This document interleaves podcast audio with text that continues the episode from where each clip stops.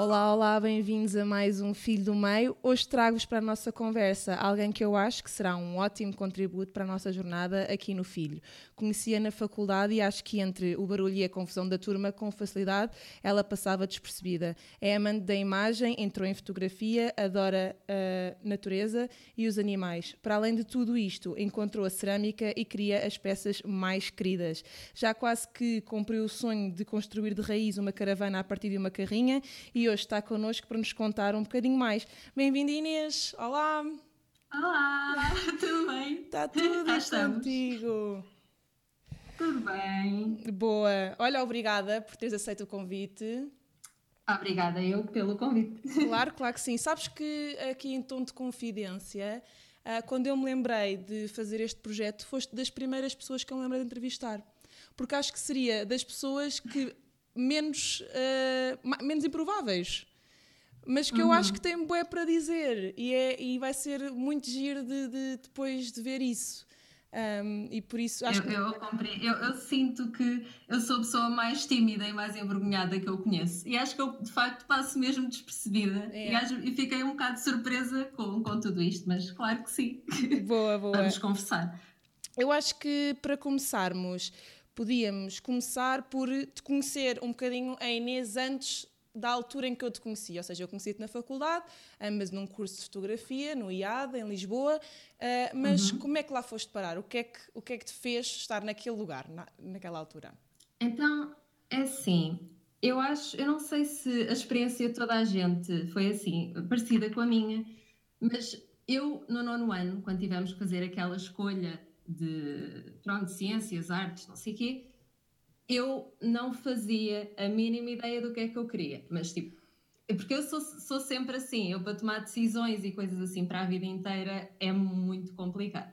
Então, eu lembro que nós na disciplina da área de projeto tínhamos que fazer um trabalho, uma cartolina, o nosso emprego de sonho, ou um ou dois empregos de sonho. Okay. E se fomos obrigados a fazer um trabalho escrito, eu lembro-me que eu escolhi, mesmo ao calhas, porque tinha que escolher, veterinária e jornalista, que tem tudo a ver com o que eu estou a fazer agora. Ok.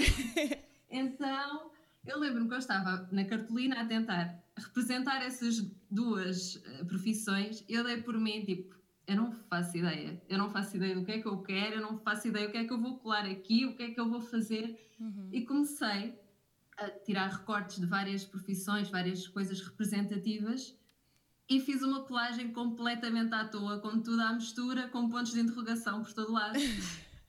Porque lembro-me que na altura nós tínhamos que fazer testes psicotécnicos Exato. e eu fiz, uhum. só que para variar não me ajudaram em nada, porque para mim tudo podia ser uma opção, okay. não tinha nada que se destacasse.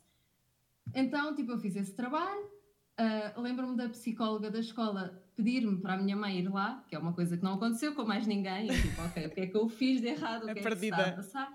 E ela disse, ah, a sua filha, com este trabalho, ela tem que ir para artes, porque não, não faz sentido ser de outra forma, nós estávamos aqui nas na dúvida, mas depois de ver este trabalho, para mim revelou-se, não sei o quê, e depois vieram falar comigo, porque o meu pai é arquiteto, a minha irmã é música, e estavam todos, ah, mas será que ela está com a pressão de ir para artes? Porque uhum. na família isso, isso já corre na família. Uh, mas eu, na altura, achei que por acaso até faria sentido, porque eu estava completamente à toa e foi assim aquele empurrãozinho uhum. que eu precisava. Yeah. Então acabei de ir para artes com dois colegas meus e estive lá, não sei o quê, tudo bem, mas eu acho que comigo eu tanto me daria bem em artes como me daria bem em ciências, porque eu adoro explorar e adoro conhecer e adoro saber. Yeah. Estou sempre à procura disso. Isso nota-se naquele pequeno uh, descrição que tu fizeste. Eu acho que estou sempre à procura de qualquer coisa. Uhum. E então estive em artes. No último ano, nós explorámos um bocadinho da parte de fotografia, porque eu sempre gostei muito de fotografar. E lembro-me de, desde pequenina, andar com a máquina da minha avó, máquinas de rolo, fotografia analógica, sempre a explorar uh, essa parte. E quando fiz também o meu trabalho final na, na disciplina da área de projeto, o meu tema foi fotografia. Eu acho que a área de projeto sempre definiu um bocadinho yeah. o meu percurso. E então foi fotografia, fotografia, fotografia, cada vez explorava mais por mim. Depois o meu pai, quando era mais novo no, curso de arquitetura, também tinha explorado fotografia, uhum. tinha alguns conhecimentos, comecei a revelar em casa já antes de ir para o curso. Pronto, então fui ganhando assim o bichinho e, e foi fotografia. E, e, quando foste para o curso, uh, entretanto, pronto, fizeste-o, uh, foi quando então nos conhecemos. Uh, gostaste? Desiludiu-te? O que é que achaste? Gostei. Não, eu gostei, eu gostei muito do curso, mas saí de lá completamente derrotada com a minha ideia original, que era eu trabalhar em fotografia de autor, fazer projetos autorais. Eu saí de lá, eu vinha com uma ideia de que isso era mega possível e que iria ser a minha vida de certeza, e saí de lá um bocado tipo, isto nunca vai acontecer. Não, não é por aqui. Mas sabes que isso aconteceu-me a mim também, e eu acho que comigo, eh, eu não quero culpar ninguém, mas eu atribuo um bocadinho essa culpa, essa ingenuidade, essa ilusão aos professores que eu tive, porque havia muito essa ideia de uh, batalhem, há imensas oportunidades, uh, há workshops, há concursos internacionais, há montes de coisas a acontecer uhum. e vocês vão vingar se forem bons, ou se batalharem, se houver esforço, alguém vai olhar para vocês, nananã. e depois isso não uhum. acontece. E até mesmo quando queres que isso aconteça, é tudo pago. Os concursos tens que pagar para Sim. entrar, uh, mesmo para ver o teu portfólio, aquelas, quase aqueles meetings de, de alguém da área ver o teu portfólio, dar uma opinião, tens que pagar para ver essa pessoa. É tipo, tu que acabaste de sair de uma faculdade ou que estás à procura de começar um percurso profissional, não tens uh, aquela sim, capacidade sim. financeira para andar uh, a explorar uhum. todas essas vertentes possíveis. E, e, comecei a perceber isso, que não é uma realidade. E mais do que isso, eu acho que eu comecei a perceber que o meu feitio não dá. Porque tu tens que dispor, tu tens que correr atrás, tens que andar nos meios, tens que bajular certas pessoas. Isso não, não vai comigo. Eu sei que eu não, não seria capaz yeah. de, de fazer isso. Portanto, para mim, deixou mesmo ser uma hipótese. É engraçado dizeres isso. Mas também acho que, que o meu feitio não, não ajuda muito aí. É, é engraçado dizeres isso porque a Eloy disse exatamente a mesma coisa. Uma das razões para ela, estava nos a dizer que uma das razões para ela pensar que a fotografia já não era o caminho dela era um bocadinho essa exposição pessoal e essa necessidade uhum. de quase uma vida social permanente do ver e ser visto que ela Sim. não se via a, a, a, ter. Então, quando acabaste o teu curso, para onde é que tu foste, rapariga? O que é que tu fizeste? Então, eu apesar de tudo trabalhei ainda muito tempo na área e continuo a trabalhar mais ou menos, porque eu soube que havia uma vaga, até era mais na vertente de vídeo, edição de vídeo e montagem, uhum. numa autarquia. E eu enviei o meu portfólio, uh, enviei tudo o que eu tinha a enviar e fiquei lá à experiência, supostamente seria durante um mês, mas eles gostaram muito do meu trabalho, eu fui ficando, fui ficando, fui ficando, até que fiquei lá quase 5 anos. Okay. Portanto, trabalhei em vários tipos de regime, estive a trabalhar em regime, pronto, horário completo, tipo das 9 às 5, e foi horrível, eu adiei. foi horrível e depois mais tarde também fiz um regime de meio tempo uhum. e aí já, já estava mais ok porque aquela. Eu, eu espero que não me interpretem mal, mas aquela cena de trabalhar para viver, para comer, tipo, isso, eu acho isso tão triste. Eu estava profundamente infeliz naquele momento. Segou-te a vitalidade eu toda. Eu sou muito grata. Eu sou muito grata porque eu aprendi muito e tive que me expor muito e trabalhar com muitas pessoas diferentes e isso fez-me bem. Eu uhum. sinto que me fez bem e deu-me alguma estaleca. Uhum. Mas e aprendi muito e trabalhei muito em vídeo e desenvolvi muita parte de vídeo, porque apesar do nosso curso ter essa componente, eu não estava assim tão preparada para trabalhar só com isso. Mas também começaram a surgir projetos uh, que incluíam animação ou mesmo projetos só de animação e eu tive de ir um bocado correr atrás e gostei muito. Eu adoro animação hoje em dia. Se eu puder trabalhar só em animação, para mim está ótimo. Gosto, gosto bem. Aprendi que, que gosto e vou. Também experimentei a parte pronto, explorar fotografia, mas já é uma fotografia muito mais. É tudo muito burocrático, não uhum. há assim nenhuma liberdade criativa. Uh, então eu estava assim um bocado. Pronto, mas foi, foi andando e quando comecei num regime mais livre, apesar de tudo, deu uma possibilidade de explorar outras coisas e foi aí que apareceu a cerâmica na minha vida. Porque eu sempre, sempre gostei, sempre tive aquele bichinho. Eu lembro-me de ter tido no ensino básico uma cadeira de cerâmica que tinha gostado.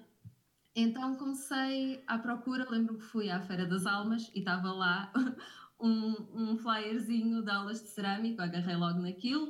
Uh, pronto, entretanto inscrevi-me, Uh, tive aqui, uns quatro meses a ter workshops de cerâmica, uhum. a aprofundar um bocadinho os conhecimentos. Tudo em... Eu também tive aulas de olaria na roda e gostei, mas na altura fazia mais sentido a parte de moldar, fazer uhum. as coisas à mão. E aprendi os básicos e a partir daí comecei, pronto, agora que já estou mais livre e tenho liberdade e já tenho conhecimentos, vou estar aqui em casa e no meu tempo livre vou explorar isso. E foi, foi o que eu fui fazendo até que começou a tornar-se uma coisa mais séria, as pessoas já me começavam a perguntar se eu vendia, porque eu ia partilhando pronto, no meu Instagram pessoal. Entretanto, eu comecei a pensar que uma coisa que eu estou a fazer, que estou a gostar, que me estou a divertir, e se no meio disso tudo ainda puder ganhar alguma coisa com isso, ótimo, então vamos experimentar assim sem, sem grandes expectativas. Yeah. Criei uma, um Instagram, criei uma loja uh, online até porque eu acho que eu precisava muito de criar uma rotina. Uhum. Eu, e às vezes, quando nós temos de controlar o nosso tempo, a televisão ou estarmos aqui no computador, ou, é muito fácil nós distrairmos e, e focarmos exatamente naquilo que queremos. Yeah. E eu vi no Instagram e, e, no partilhar e nas pessoas começarem a ver que isso criava uma responsabilidade em mim que tinha de responder àquilo que as pessoas me iam pedindo, entre aspas. Sim, sim. E então achei, achei necessário criar o um Instagram, criei a loja online. Lembro-me que foi em abril e quando estava estava nos Açores, no aeroporto, tive a minha primeira venda para os Estados Unidos e foi assim uma cena incrível, eu estava, estava louca. Depois, entretanto, começaram a haver mais e mais e mais vendas. Até, entretanto, uma loja em Braga contactou-me e eu, uh, pronto, tive as peças uh, em Braga. Uh, e agora estou parada há algum tempo porque acho que aquilo que eu estou a fazer já não corresponde exatamente àquilo uhum. que eu quero. E agora sinto preciso de parar um bocadinho, explorar uma nova parte, porque eu nunca estou assim 100% satisfeita. E se eu antes a moldagem para mim era suficiente, agora sinto preciso um bocadinho de mais. Estou a explorar a parte da roda, já consigo fazer algumas coisas, uhum. mas ainda está assim tudo aos bocadinhos, porque o, o, que eu, o que eu sinto é que na nossa geração, pelo menos eu, eu sinto muito, que nós às vezes nos sentimos obrigados a definir as coisas, a ter um plano de vida como se calhar se vivia mais antigamente. As pessoas uh, casavam, depois tinham, ou tinham trabalho, casavam, compravam uma casa, depois tinham que continuar a trabalhar para sustentar os filhos. Eu acho que nós hoje em dia a nossa lógica já não é bem assim. acho que a nossa forma de viver a vida é um bocado diferente. E, e o, meu, o meu lema é: enquanto faz sentido, está ótimo. Se um dia deixar de fazer sentido, procura-se uma solução, procura-se outra coisa e, as coisas vão surgindo. Eu tive durante muito tempo a bater mal por não ter as coisas totalmente definidas yeah. e saber exatamente o que é que quero fazer com a minha vida. Mas hoje em dia estou completamente plena com isso e as coisas vão surgir eventualmente. Eu identifico-me tipo 100% e quer dizer, e este, este, mesmo este projeto vai de resposta ao que estás a dizer. Eu, eu comecei a perceber isso porque eu faço-me muita pressão em mim própria em ter o plano feito e ser a melhor. E acho que isso vem muito também da educação do meu pai, que era muito uh, ou, med ou medicina, uh, ou então uma profissão na área militar, assim, sempre aquelas profissões de prestígio, uhum. não é? Uh, para termos um futuro e ter uma família e estar tudo planeado e não há que sair deste, desta linha condutora uh, e temos a história feita e felizes para sempre mas comecei a perceber que a minha realidade, na minha geração e nos sistemas que correm, eu não me era possível isso. E, e uhum. quase que muitas das vezes uh, me zanguei um bocadinho com as minhas próprias escolhas, porque é que eu escolhi este curso que não me ia dar futuro nenhum, o meu pai sempre me disse que não devia dar, nananana. Mas eu não, na, no final da linha eu não me arrependo porque acho que se eu voltasse atrás, com o que eu sabia na altura era a escolha que eu fazia. Um, claro. e, e, também, e também de resposta a isso é fazer um bocadinho este projeto que é perceber os outros que fizeram outras escolhas como é que está a ser para eles a vida uhum. deles. E eu acho que na nossa idade e na nossa geração, e, porque, e por isso é que eu estou a fazer só com a nossa geração, é o quão as pessoas têm que reinventar constantemente. Uhum e fazer vários papéis. Tu, por exemplo, neste caso, tu fazias, neste caso eras a artista, não é? Fazias a, a, as peças, tinhas que as vender, ser tu também a tua própria agente, uhum. tinhas que as fotografar, fotógrafa, tinhas que fazer o design do logotipo, designer, tinhas que criar a parte uhum. toda do site, web designer, quer dizer, ao final de contas, tens Sim. no teu currículo de uma atividade que é um hobby uma série de profissões que seriam só elas próprias uh, suficientes para criar uma carreira. Uh, e nós temos de saber uhum. tudo um bocadinho. Claro que a internet ajuda imenso, o Google é o nosso melhor amigo, mas é uma pressão ao final do dia uh, de nós temos que ser capazes de tudo ao mesmo tempo, com poucos recursos e mesmo ter o Google torna essa pressão ainda maior, que é vocês têm que ser capazes porque têm as ferramentas todas à vossa disposição. E, e, então eu comecei a sentir também um bocado essa, essa pressão em mim, tanto da sociedade, dos mídias e de mim própria. Eu sim, faço muita autopressão. E então eu comecei a ver isso também nos outros. Então quis dar um bocadinho voz aos outros. E, e acho que uh, o teu rumo de vida vai muito de encontro ao que, ao que, ao que eu estava a tentar explorar aqui. Uh, e por isso é que eu acho que fazia super sentido estares aqui connosco hoje, porque eu vi a tua loja crescer tipo de um dia para o outro. Tu tinhas aquilo com um número de, uhum. um número de seguidores vá mediano e de repente tipo pum! e, e, foi uhum. assim um, um fenómeno, não é? Um, uhum. Porquê é que achas que isso aconteceu? Mas... Esse fenómeno de. de... Porquê é que aconteceu? Será da temática das hum. peças? Tu tinhas aquela associação das peças um bocadinho aos, aos, aos filmes, a, a, personagens de culto? Talvez. Eu, eu acho que isso ajuda bastante mas eu acho, acredito mesmo que o Instagram é assim uma comunidade que se tu, se tu te metes no nicho certo, Exato. tu tens uma visibilidade enorme. Uhum. Eu acho que isso, neste momento pelo menos não acontece com mais, em mais lado nenhum. Uhum. Por isso eu nem era, eu, eu, nem queria saber do Facebook, isso para mim, enfim, porque a única coisa que me, que me dava de facto retorno era o Instagram. E, e até a cena das, has, das hashtags, há, há muitas coisinhas pequeninas, se tu fores, perderes sim, uma meia horinha a tentar uh, explorar e a perceber como é que as coisas funcionam, percebes que de facto aquilo atinge muita gente. Eu nem, nunca fiz uh, nenhuma publicidade paga, uhum. mas lembro-me que fiz, por exemplo, um giveaway de uma peça e que isso me deu muito retorno. Exato. E de facto dá, dá muito retorno. E chegaste alguma vez a pensar fazer eh, feiras ou, ou esse tipo? Tu chegaste a fazer umas? Eu cheguei, eu cheguei a fazer. Uh, a feira feita, acho que foi há dois anos, uhum. e, e, e, sei que também me deu um boom enorme, porque eu sinto que o meu público era, era tudo pessoal estrangeiro, não havia muita gente em Portugal que me conhecesse, mas com a feira senti muito mais pessoas portuguesas que vinham ao meu encontro, e, e sinto que isso também foi um boom grande, pelo menos aqui em Portugal, mas se eu for a ser honesta, as pessoas que compraram as minhas peças foram praticamente todos estrangeiros. Eu não vendi uma única peça no meu site para Portugal. É que... A única coisa que eu vendi em Portugal foi, foi na feira. E como é que te sentiste ao estar assim mais exposta na feira? Porque aí já tinha, era a tua cara, estavas lá, eu sei que isso para ti que é assim um bocadinho.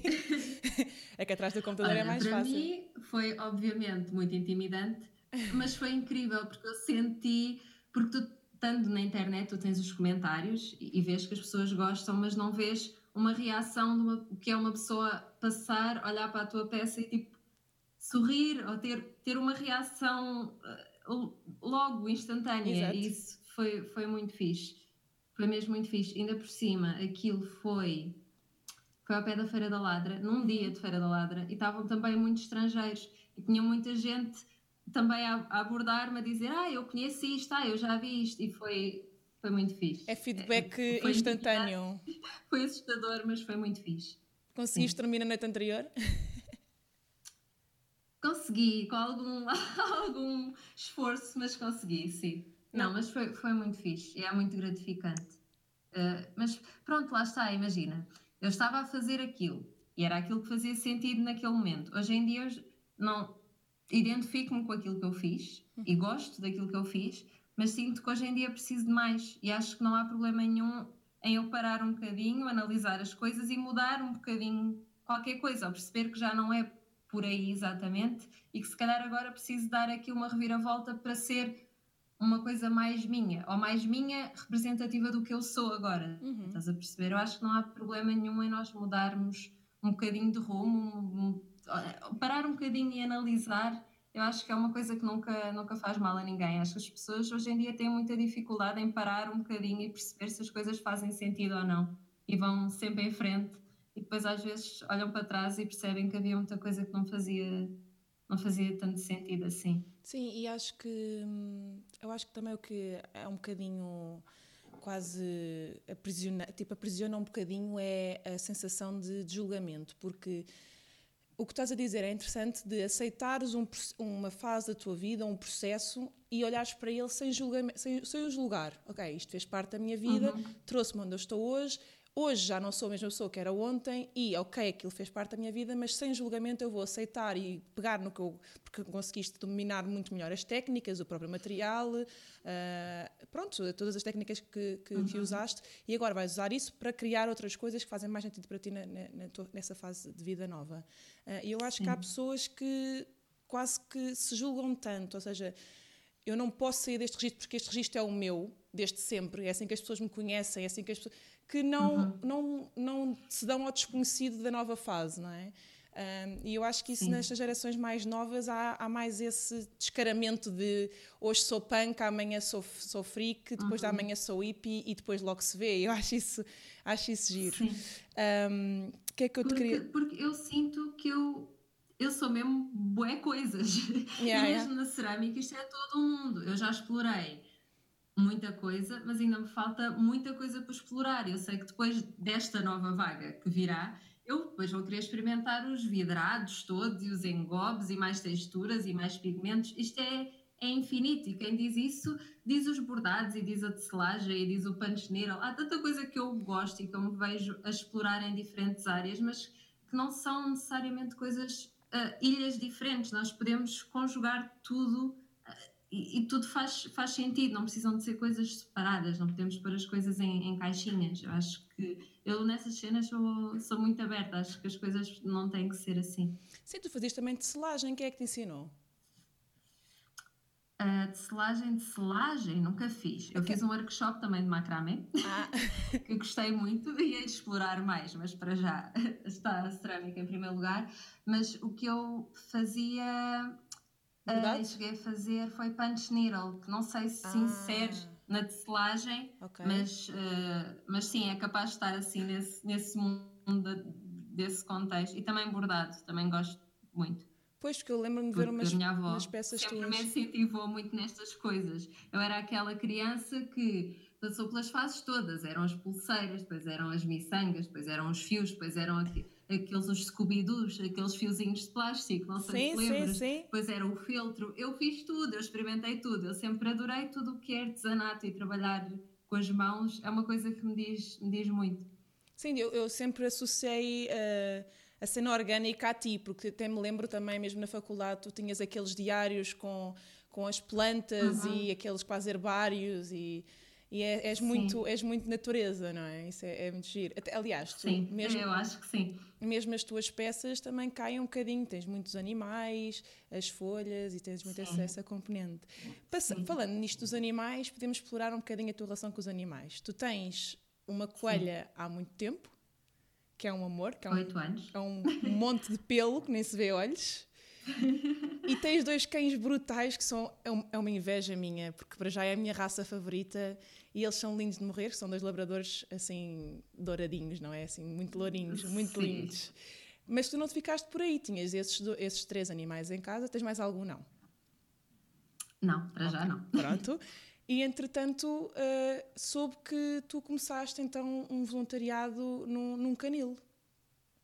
Sim, é verdade. É assim, eu lembro-me desde pequenina que os meus pais sempre me prezaram muito por ter um contacto com os animais. Eu não me lembro nunca de não ter tido um animal, sempre uhum. tive. E a minha irmã era aquela louca que estava na rua, encontrava um gato e trazia, estava um cão e trazia. Portanto, a minha casa sempre teve assim um bocado, um bocado, foi sempre um bocado zoológico. Uh, e eu sempre gostei, sempre gostei, sempre adorei animais, mais cães, porque sempre foi o, animal que eu tive mais contacto desde, uhum. desde sempre. E já há muito tempo que que queria, que estava aquele bichinho na minha cabeça de fazer voluntariado. E para mim, o voluntariado não é que não fizesse tanto sentido ajudar pessoas, mas na minha cabeça sempre foi voluntariado com animais. Não sei, não sei definir porquê, há de haver pessoas que não lhe passa pela cabeça nunca fazer voluntariado com animais. A mim foi exatamente o contrário. E a minha tia, tem, que é enfermeira, tem uma colega que também é enfermeira e que faz voluntariado no canil com a filha. Uhum. E perguntaram à minha tia: Olha, por acaso as, as, tuas sobrinhas, ninguém tem interesse em vir cá ajudar? E assim que a minha tia me disse isto, eu disse: Sim, óbvio, estou aqui, eu quero ir, quero ajudar. E fui numa de experimentar, depois marcámos, fui outra vez, depois fui outra vez, outra vez, outra vez, outra vez. E entretanto já lá vão uns 4, 5 anos e que, que eu estou lá e que já não, já não consigo imaginar não ir.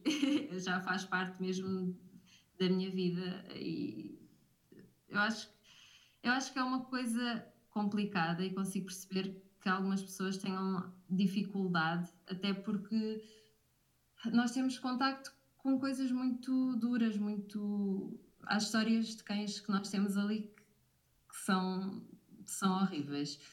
Mas eu acho que me consigo distanciar bem dessa realidade e pensar que, ok, isto é horrível, mas eu estou aqui e vou ajudar naquilo que eu posso e, e ajudar e contribuir com aquilo que eu tenho, que não posso apagar tudo o que já passou, mas posso melhorar daqui para a frente. E é sempre essa, essa a minha lógica. Nós estamos na na parte da enfermaria, portanto, estamos a cuidar dos cães mais idosos ou cães que têm problemas, alguns têm epilepsia, pronto, são cães que têm de alguma forma algum problema e que têm que tomar medicação diária. Uhum. E a parte de, de, cuidar desses cães e das boxes, desses cães, limpar e tudo mais, nós também fazemos a parte da medicação e das feridas do canil inteiro, portanto. Okay. Estamos numa situação privilegiada, no sentido em que conhecemos basicamente todos os cães, porque normalmente o canil, pelo menos onde eu faço é assim que funciona, é que ele está dividido por zonas e cada pessoa tem a sua zona e cuida da sua okay. zona. Mas tudo o que é parte de enfermaria, uh, medicações, uh, feridas, é, somos sempre nós, porque nós é que estamos na zona da enfermaria, vá, por assim dizer.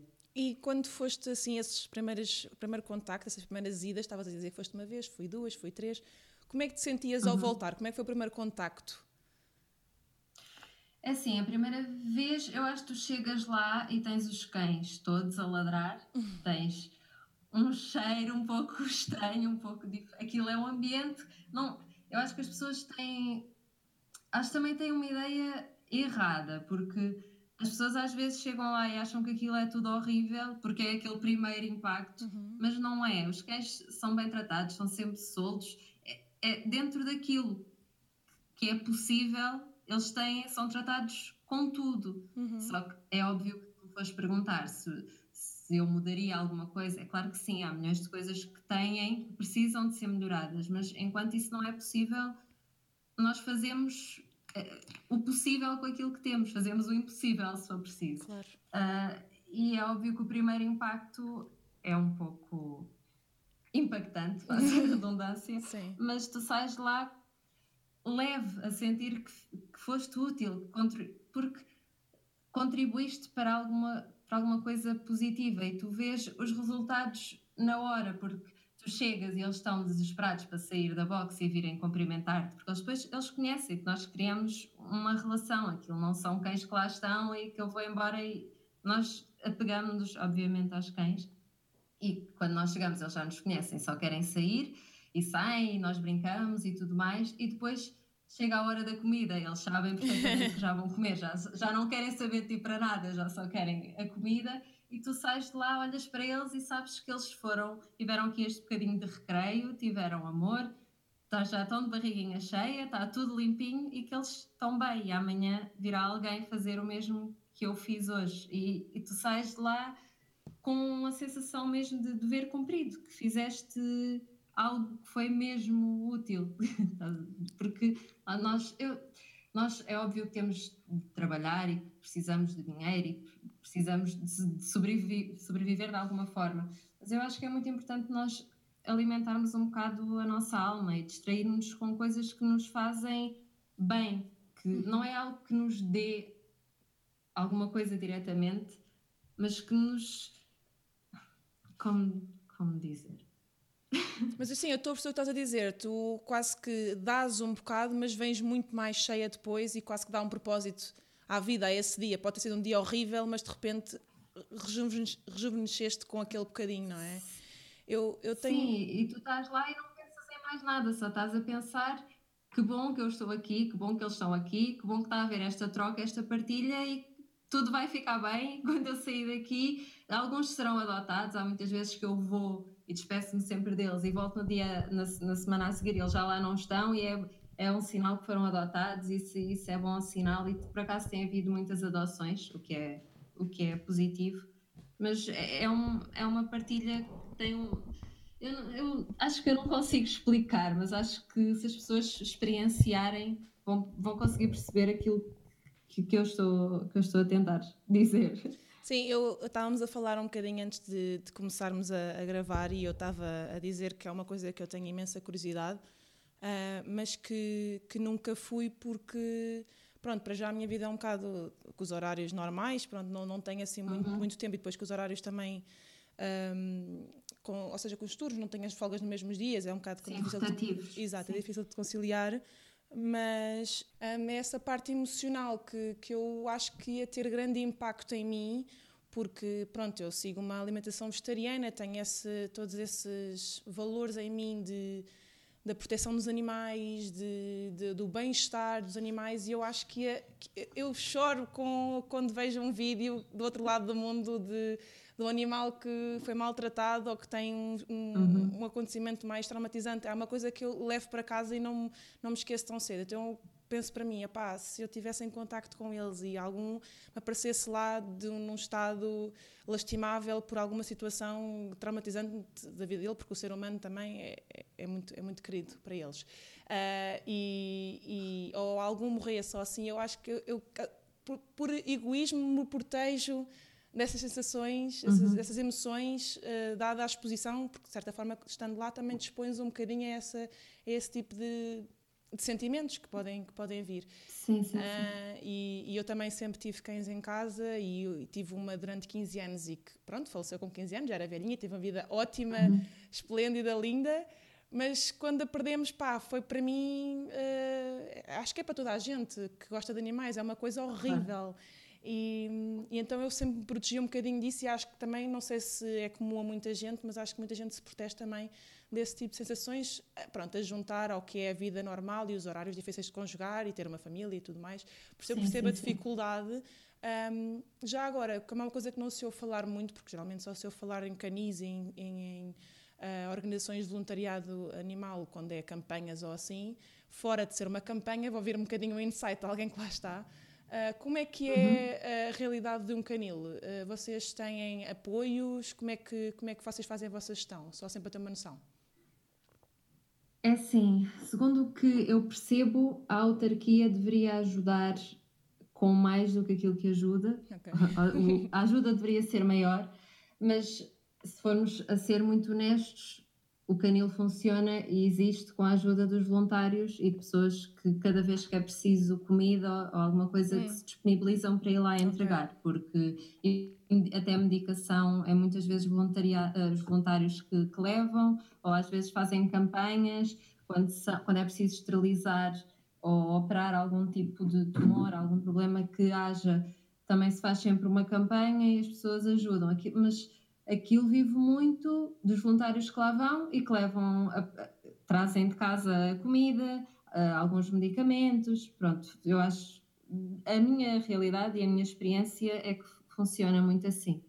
Ok, então não é De outra ótimo. forma, não vejo como seria possível. É uma realidade difícil. Nós lá no Canil temos cerca de 250 cães, portanto, são muitos cães, eh, muitos grandes, não há muitos cães daqueles pequeninos Uh, portanto, são muitos cães para alimentar, são muitos cães para cuidar, muitos cães a precisar de medicação. Há uns anos houve um surto de esgana que foi muito complicado, muitos cães ficaram com sequelas, portanto, é sempre preciso coisas, nem que sejam mantas, camas, uh, é sempre preciso alguma coisa, soro. E vocês uh, recebem pessoas que querem adotar? Têm essa, essa possibilidade? Sim. E existem sim, sim, pessoas. Sim. Há um horário de adoção. Acho que é ao domingo de manhã. Ou sábados e domingos de manhã. Um horário de adoção, o que é isso? É um horário em que as pessoas marcam. Uhum. Acho que é mesmo sábado e, e domingos de manhã. Uma pessoa marca e pode visitar o canil e estar em contato com os, com os cães que quiser. E normalmente mas, é assim que se processa. Mas não... Depois há um acompanhamento mas não, ou seja, não, não há pessoas que vão lá para adotar mesmo o animal e ficar com ele? Existe essa possibilidade? Ah, ah ok. Sim, sim, sim, sim. Ah, Felizmente isso está a acontecer muito. Ah, é? Há muitos cães a serem adotados, sim. Que bom! Que é fixe. Yeah, yeah, que bom. Yeah. Não, não, não sabia que. Porque muita gente há aquela questão da compra dos animais e de, de ir aos criadores. Não, podem ir ao canil adotar um animal. É, é óbvio que há alguns custos, não sei se é, o, se é o chip, porque eles têm que ir chipados e têm que ir esterilizados ou castrados, uh, portanto, eu penso que esses valores estão sempre, em, em, pronto, tem, fazem sempre parte da adoção, mas se compras um cão também tens que o chipar claro, à mesma. Claro, claro, claro. portanto... Sim, às vezes eu estava a perguntar isto porque às vezes uh, existe aquela, aquele estigma do canil, de serem assim muito vagabundos, muito sem, sem... Não, pelo contrário, até há sempre um acompanhamento, há uma pessoa que se disponibiliza de ir à casa das pessoas, ver quais são as condições, com, com quem é que o cão vai ficar, qual é o ambiente em que o cão vai ficar, qual é a disponibilidade das pessoas do passearem. Nós não fazemos adoções, nós, ou seja, uhum. não fazemos adoções a pessoas que não têm condição de ter um cão em casa, pessoas que trabalham desde manhã até à noite e só chegam a casa à noite para o alimentar. Uhum. Isso não é uma adoção que, aos olhos pelo menos do canil onde eu estou, uma boa adoção que vai ser benéfica para o cão. Para isso, mais vale eles estarem no canil onde têm liberdade e podem ser soltos todos os dias, a várias horas do dia, em que têm passeios diários, portanto, para isso não vale a pena. Exato. Então, então, há, há esse cuidado. Veste agora a fazer voluntariado, pelo menos uh, para sempre? É uma atividade que queres manter na tua vida? Sim, para sempre, não sei, porque sim, claro. para sempre para mim é um pouco assustador, mas uh, sim, certamente durante muito tempo não me vejo a deixar de ir ao canil, pelo menos, tipo, isso não vai acontecer. E era engraçado há bocado estares a falar de, do impacto que, que certas coisas têm em ti em relação aos animais e de veres qualquer coisa e chorares.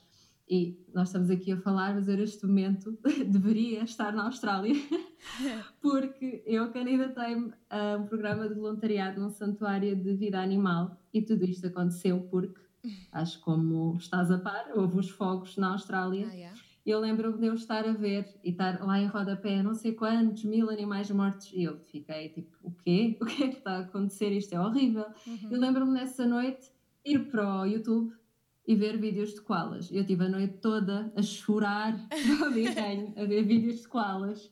Depois disso, fui procurar formas de ajudar, de alguma forma, e encontrei uh, um hospital em que tu poderias adotar um koala.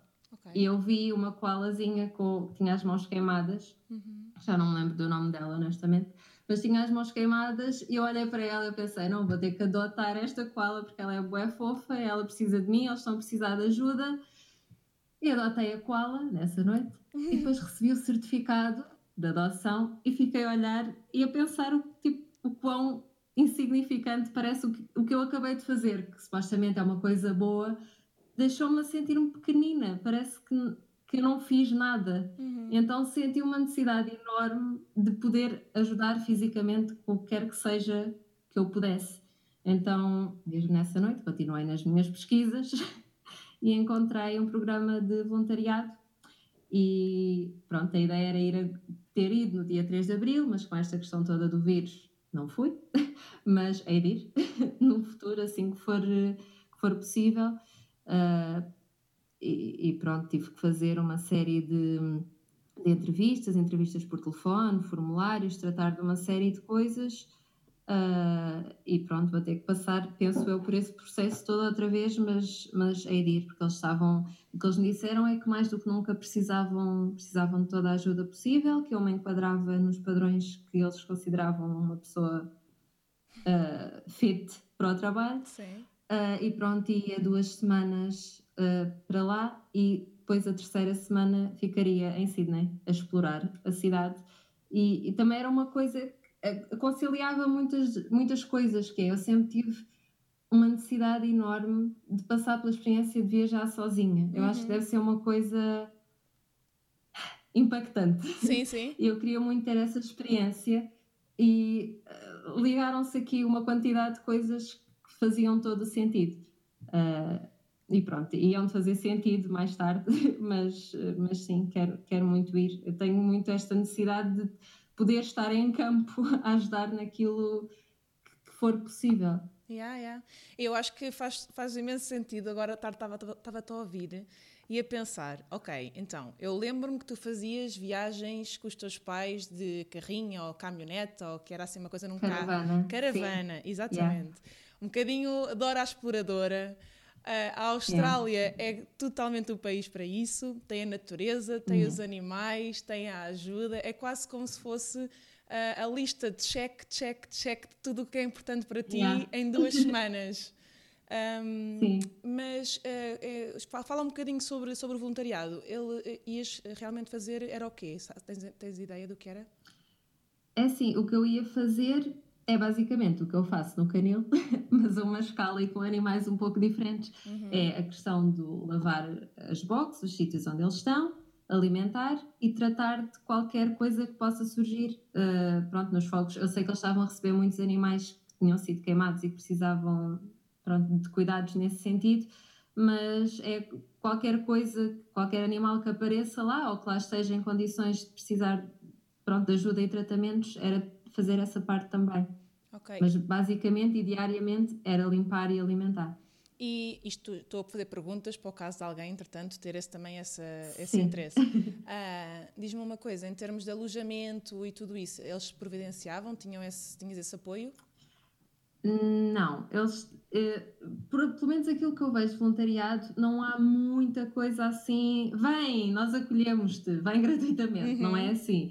Eh, eu tive de pagar o voo e tive de pagar o alojamento barra a experiência de voluntariado. O que eles te fornecem é comida, água, um sítio para tu dormires. Pronto, basicamente isso tu tens, tens transporte do aeroporto para as instalações e das instalações para o aeroporto, mas pelo menos o voo e o programa de voluntariado, tu, tu tens de o pagar.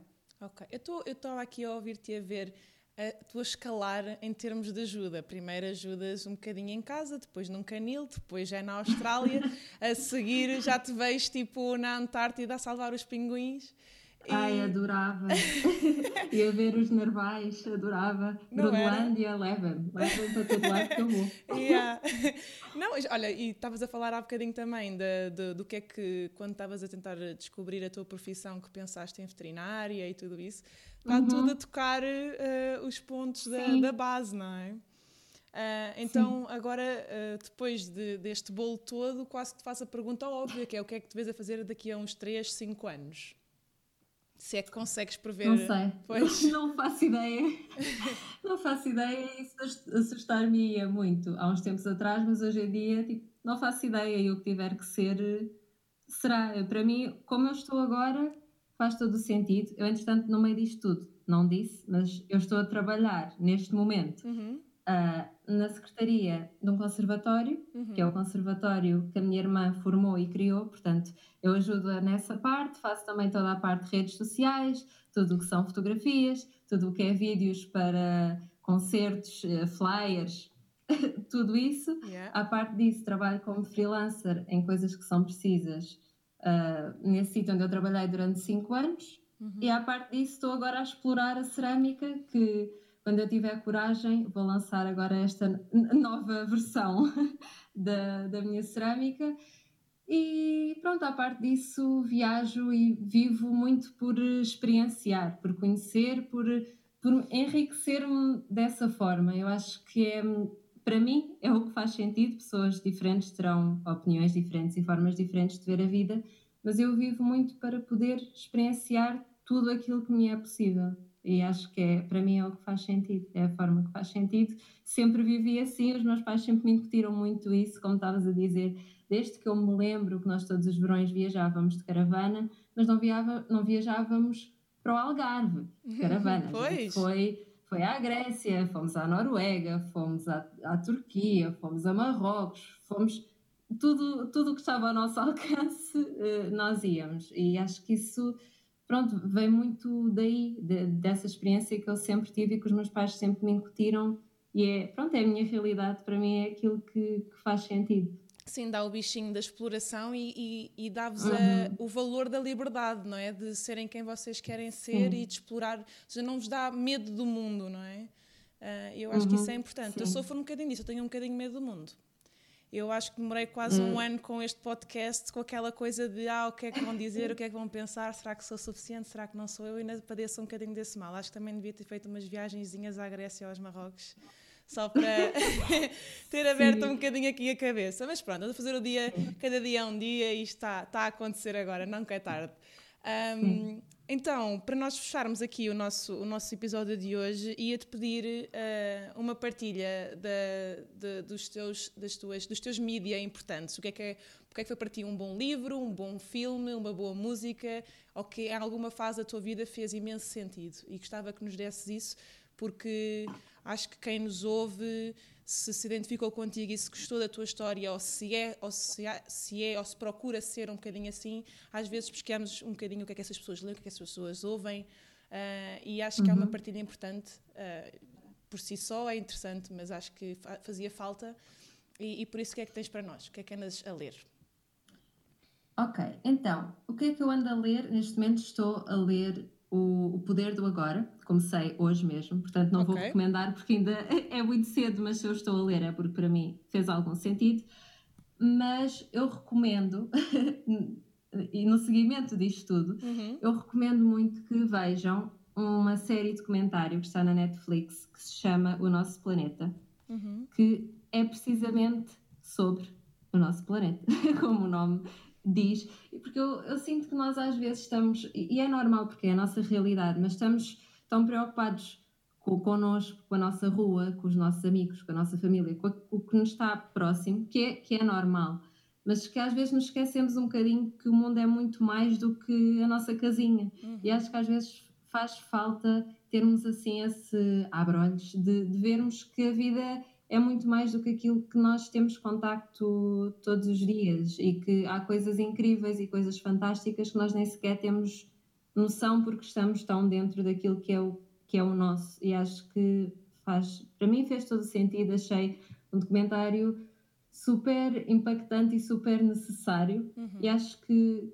faz falta às pessoas às vezes terem assim esse, esse choque, até porque eu lembro-me desde pequenina sempre ver o BBC de uhum, manhã. e era uma coisa que às vezes me fazia um bocado de impressão quando eles matavam os bichinhos para comer, mas a vida é mesmo assim e isso faz sentido e nós temos que aceitar que é mesmo assim. Acho que às vezes faz um bocado falta isso e, e, é a minha recomendação. Sim, eu acho bom esse, o alargar de horizontes e, e ver que a escala não é assim tão pequena, é muito maior uhum. e perceber o, o quão nós fazemos parte disso, não é? Que nós somos um Sim. todo, mas fazemos parte de uma coisa muito maior e que tem muito impacto nas nossas Sim. ações e nos nossos pensamentos nesse todo. Ah, cada vez mais e aqui estamos só dentro da Terra, que no fundo não deixa de ser a nossa casinha pequenina e o que nós conhecemos, Exato. porque se nós formos alargar isto a uma escala cósmica, enfim, nós não somos nada. Exato. E acho que às vezes nos faz, é preciso assim esse chocalhar de nós no fundo não somos assim tão importantes e tão relevantes como, como achamos Exato. que somos, assim, uma escala global. Yeah. Somos um grãozinho de areia, não é? É verdade. Olha, por acaso não vi e, e vou ver. Vou ver, não conhecia. É muito fixe. Então, e que mais tens? que mais tenho? Eu, eu, o livro que eu estava a dizer, o livro que eu acabei de ler há pouco tempo chama-se Conversas com Deus. Uhum. E eu acho que o nome às vezes pode ser um pouco assustador, porque as pessoas acham que é religião e é Deus e, e é, o, é o que é. Eu posso dizer que eu, numa perspectiva de agnóstica, uhum. fui ler o livro e para mim fez todo o sentido. Eu acho que no início o, o nome do, do livro é exatamente aquilo que é. É uma pessoa que ele acredita ou acha ou teve de facto conversas com Deus. Depois cabe a cada leitor acreditar se aquilo é verdade e se aquilo de facto aconteceu ou não, mas eu acho que independentemente daquilo que tu acreditas, as mensagens que lá estão, tu podes recebê-las sempre. Uhum. E para mim, houve muitas. Eu comecei a ler numa de, ok, vou ter que pôr aqui alguns filtros, tentar perceber o que é que faz sentido e o que é que não faz sentido, e dei por mim sem filtros e a absorver tudo aquilo que lá está escrito, porque praticamente tudo o que lá estava escrito fez sentido para mim. Yeah. E, e eu acho que se as pessoas forem ler sem esse estigma de, de, ser uma coisa religiosa, que eu acho que algumas pessoas é logo não, nem pensar, não acreditem nada disso, mas vão assim, mente aberta e se for preciso, não vejam Deus como Deus, vejam Deus como universo, vejam Deus como um amigo, vejam Deus como vocês a falarem convosco próprios e acho que conseguem tirar muitas mensagens e aplicá-las na vossa vida de forma a que as coisas possam fazer sentido ou serem mais fáceis ou serem mais leves. Sim, eu acho que há uma certa, às vezes, uma certa confusão em rotular a, a religião um, e Deus. Ou seja, eu tenho uma, uma educação uh, católica, não é? Uh, e por isso é difícil para mim uh, separar-me, quase ser. não acreditar em alguma coisa quando cresci nesse, nessa, nessa uhum. educação. Mas eu também tive essa, essa fase meio conflituosa, não é? Uh, com a religião, mas comecei a perceber que há duas coisas: há a religião do homem e há a religião da, da figura de Deus. E, e não me afasta, uh, ou seja, Deus não me afasta. Uh, o que me afasta é muito os valores uhum. que depois nós fomos lá meter o dedinho. e, e por isso eu acho que é sempre hum, benéfico é sempre, é sempre benéfico nós conhecermos mais, mas o ler sobre, e, e digo Deus, como digo outros deuses, como fomos a, ao budismo ou outros, outras religiões, é vermos o que é que ali faz sentido para nós. E eu acho que todas as religiões têm sempre boas bases bases muito uhum. humanísticas, valores eh, benéficos para a nossa convivência e sociedade, um, fora de todos os valores que depois o homem foi trazer, mais capitalistas e mais. Uh, de show off, não é? Muito ouro, muito aqueles grandes patrimónios e uhum. tudo assim, muito em grande, uh, que é o que eu acho que muitas das pessoas começam ali a criar algum conflito com a religião e a não gostar tanto desses valores tão tão egoístas, não é? Tão tão bons para o ego. Um, por isso, uhum. por isso acho que deve ser interessante porque eu para mim, para mim Deus é é assim, é um bocadinho que, o que é para a minha vida, que é falar com os outros, receber os outros, tipo, ter compaixão nessa relação e, e até mesmo para connosco. Eu estou um bocadinho nessa, nesse processo de também ter compaixão depois uhum. para dentro. Uh, e acho que em qualquer religião isso é um, um, valor, não conheço todas, mas acho que é sempre um, um valor que é muito presente em todas. Uhum. Uh, e por isso acho e que o livro é interessante, interessante porque até nesse sentido desconstrói muito dessas coisas que já estão muito incutidas, mas que se calhar quem é que as meteu lá, se calhar uhum. isso veio de onde exatamente. E o livro desconstrói assim. Eu, eu, acho que é interessante e acho que agora que estou a ouvir falar, acho que tu irias gostar yeah. de ler. Acho que, acho que se as pessoas forem de mente aberta, conseguem sempre tirar de lá alguma coisa. Alguma coisa eu é tirei muitas, mas acredito que qualquer pessoa consiga tirar pelo menos uma coisa que faça sentido. Sim, eu sou uma pessoa que eu adorava gostar de ler. Eu tenho que me forçar a ler. Eu, eu, eu gosto do conhecimento que o livro me dá, odeio o processo de ler, porque uhum. me, me dá sono, começo com dores nas costas, okay. a posição não é certa, distrai-me imenso. Eu sou assim um bocadinho difícil de consideração. Mas agora, este, durante este tempo que estou em casa, comecei a ler um livro um, e já o acabei, forcei-me. E já tenho uma lista de uhum. livros atrás desses, por isso eu acho que vou meter na lista também e vou-me forçar a ler, porque tenho recebido uhum. boas coisas e tem-me feito crescer. Eu sinto mesmo mudanças em mim, algum, porque eu também não leio muito livros de, de histórias, de romances ou policiais. Uhum. Eu leio assim livros mais de quase de crescimento pessoal, não autoajuda, mas assim coisas que te fazem pensar. Um... Eu nunca tinha lido, mas tenho começado a ler e tem feito todo o sentido para mim. Eu adoro ler, eu gosto muito de ler, mas lia mais uh, romances policiais, coisas desse, desse género, mas agora que também estou a meter aqui o pezinho nesta, nesta área, estou a adorar e, e é, está a fazer muito sentido é quase mim. viciante, não é? Tipo, quer saber mais. É, sim. E que música tens para nós? É sim, Bárbara, isto foi muito difícil. Não estás a perceber, eu tive que pedir ajuda a toda a gente. Ai, meu Deus. Para mim decidir escolher uma música foi assim muito difícil, mas eu fui assim com o meu coração, com o meu instinto, escolhi a primeira que me veio à cabeça, okay. que é Love is a Laser Quest dos Arctic Monkeys, okay. que é uma música um pouco tristinha, mas que é uma música que ao mesmo tempo é assim um mega abraço. e desde que eu a ouvi, sempre senti que era uma música linda, tinha uma letra linda e parecia quase que me transportava para outro sítio qualquer. E, e, é a música que eu, que eu recomendo. Já os foste ver ao vivo? Alguma vez? Já, já. Totalmente fã. Sim, qualquer coisa dos Arctic Monkeys para mim é uma música de vida, mas esta, esta em particular. Boa, boa.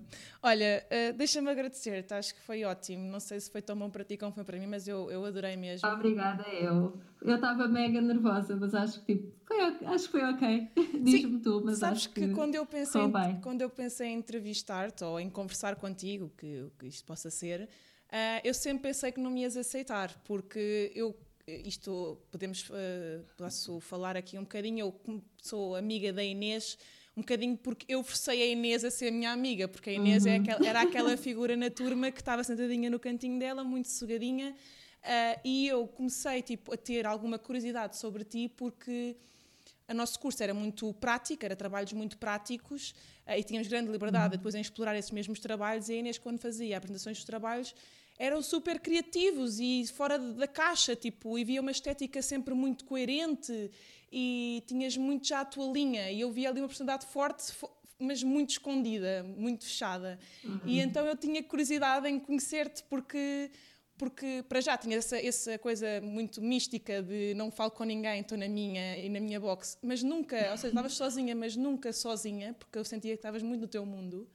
e que isso não te fazia uhum. impressão nenhuma, estavas na boa. Um, yeah. mas, mas depois, por outro lado, sentia bué que tinhas um mundo que era só teu e eu gostava muito de conhecer isso. Então, basicamente, eu era a pessoa chata que de manhã, tipo às 8, 8 e meia da manhã, está a Inês sentadinha no cantinho dela, do outro lado de onde, de onde estão as pessoas, tipo do lado contrário, sozinha, e ia lá e eu tipo, olá Inês, bom dia! E ela lá, Bárbara, tudo bem? Eu tipo, sempre isto, vezes e vezes sem conta.